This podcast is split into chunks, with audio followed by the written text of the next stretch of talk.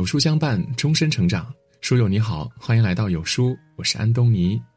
由于微信推送机制的改变，没有星标的账号呢，很容易被错过推送。如果你喜欢有书君的文章，请一定记得为有书君点亮星标，我们永不走散。今天的文章，我们一起来听林徽因让你不舒服的关系，都是磁场不合。你有没有这样一种感觉呢？人和人的缘分看似是瞬间的相逢，其实是命中注定的永恒。就像林徽因所说的：“有些人是你看过便忘了的风景，有些人则在你心里生根抽芽。那些无法诠释的感觉，都是没来由的缘分，缘深缘浅，早有分晓。其实，所有的相遇别离，都是由双方的磁场决定的。”磁场相合的人，即使初次见面也能一见如故；磁场相悖的人，哪怕结识数载也是貌合神离。所有让你不舒服的关系，说到底都是磁场不合。林徽因和丈夫梁思成毕生致力于建筑，同时期的郭沫若在考古学方面也有着深厚的造诣。同样是文化名人，他们的圈子少不了有交集。曾经，他们相聚在一起，高谈阔论，关系也算是亲厚。但是，一九四八年后，一切都发生了改变。当时，北平即将面临解放，城内古城墙保留还是废除，成了一项热议的话题。梁思成夫妇认为，古城墙经历了几百年的洗礼，是东方历史文明的象征，一旦拆除，对中国历史和世界历史来说呢，都是损失惨重的。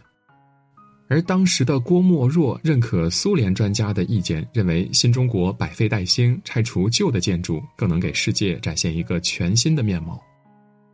极端的分歧之下呢，他们发生了激烈的争执，最后林徽因被气得脸色发青，甚至失声痛哭：“你们把真古董拆了，将来是要后悔的，到时候就算恢复起来，也只能算是假古董。”最终，梁林等人没有能挽回败局，拆除古建筑已成定论。他们和郭沫若的友谊也自此戛然而止。古语说：“道不同，不相为谋。”认知不同的两个人，就像站在两个不同的磁场之上，你说服不了我，我劝服不了你，彼此之间的想法常常是南辕北辙。即便勉强成为朋友，也会因无法沟通，最终走散在人群中。后汉时期，朱穆和刘伯宗曾经相交甚笃，后来二人双双升官。刘伯宗为了权位，趋炎附势，不择手段。清正廉明的朱穆多次劝解，却劳而无功。于是他写下著名的与刘伯宗绝交诗，自此二人分道扬镳，再无往来。飞鸟与鱼不同路，从此山水不相逢。磁场不合的人，再怎么靠近也入不了你的心扉。你崇尚天理，他却敬畏权威；你初心不改，他早已面目全非。友情从共鸣开始，从分歧结束。不管承认与否，从意识到没有共同语言的那一刻起，彼此的关系就会慢慢的走向终点。林徽因和冰心都是民国文坛中极为出众的女性。冰心未满二十岁就已经名誉北平，是当时文坛公认的天才少女。林徽因同样年少成名，学贯中西，是让无数才子迷恋的民国女神。一九二五年，冰心与恋人吴文藻到康奈尔大学补习法语，林徽因和梁思成也恰巧来到此处访友。两对恋人在青山绿水间相逢，林徽因和冰心还留下了一张珍贵的合照。世人皆认为这是林徽因与冰心作为友情的记录，想不到返国后二人公开结怨，并成为仇敌。那个时候呢，林徽因常在家中举办文化沙龙，来访者皆是当时赫赫有名的文人精英，他们在聚会上针砭时弊，谈古论今。每每此时，才思敏捷、灵动跳跃的林徽因呢，都会成为聚会上的焦点。然而，这样的聚会，冰心去过一次，就再也不愿意去了。他看不惯林徽因在聚会中如众星捧月般的存在。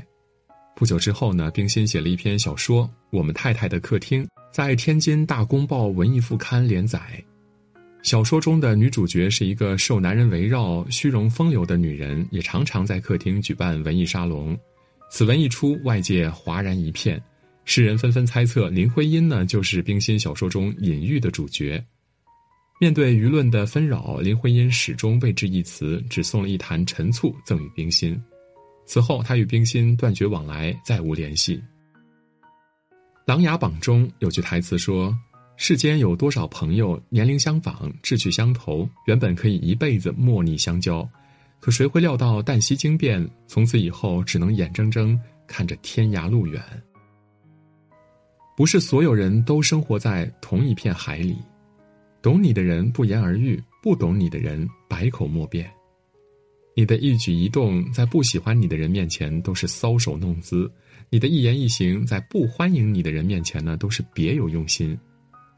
那些磁场不合的人，即便强留，迟早还是会被时间的浪潮带走的。梵高与高更曾经是一对知己好友，在梵高的眼中呢，高更既是知己，更是偶像。然而，友谊的风暴来得快，去得也快。相识不久后呢，两个人在艺术上产生分歧，太多冲突、摩擦、琐碎，让他们的感情产生了裂痕。最终，高更无法忍受，提着行李和梵高永别。曾经的莫逆之交，最后闹得不欢而散。人越年长，越会明白，聚散离合都是人生常态。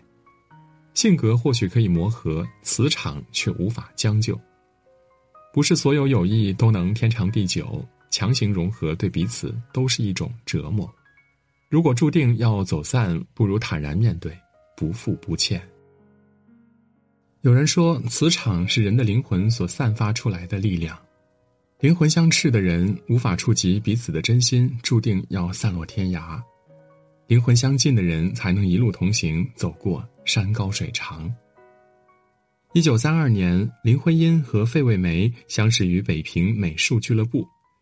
费慰梅是豪爽聪慧的美国大妞，林徽因是洒脱自在的中国才女。费慰梅常说，她对林徽因几乎是一见钟情。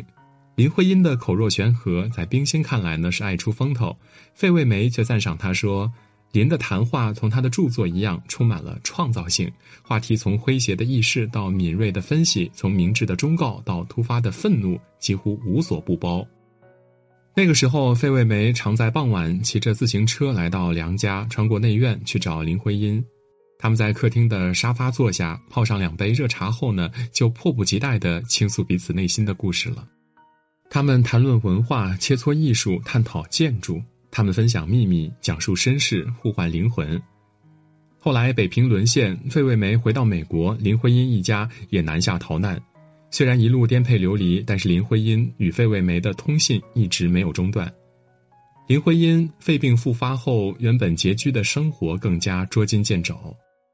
费慰梅知道后呢，连忙托人捎来奶粉，改善好友的饮食。最艰难的岁月中，他们互相写信慰藉彼此，鼓励对方好好的生存下去。多年后，林徽因身患重疾，因病去世。费慰梅花费十年时间写了《梁思成与林徽因》一书，来纪念这份真挚的情谊。有人说，磁场这个东西呢，它虽然看不见、摸不着，却会不断向外传递你的三观和喜好。磁场相合、三观一致的人会自动靠拢，因为在磁场相同的人面前，常常会有某种特别的默契，让你可以完完全全的做自己。你们互相欣赏，不必掩饰，更无需讨好。你的难过，我感同身受；你的喜悦，我乐于分享。纵使相隔千里，也能惺惺相惜；即便岁月交替，也能铭记于心。最好的友谊莫过如此。朗达·拜恩在《力量》一书中写道：“每个人身边都有一个磁场环绕，无论你在何处，磁场都会跟着你。你的磁场也吸引着相同的人和事。”磁场看似是看不见、摸不着的东西，但是它却是在无形中影响着你的人生。两个毫无干系的人能从相识相知到情如手足，是命运的使然；两个结识多年的人能从朝夕相对到各自纷飞，是命运的必然。磁场决定我们遇见谁，又决定我们离开谁。余生远离让你不舒服的关系，和磁场相合的人在一起，一颗真心，三两知己，共度白头，就足以慰藉此生了。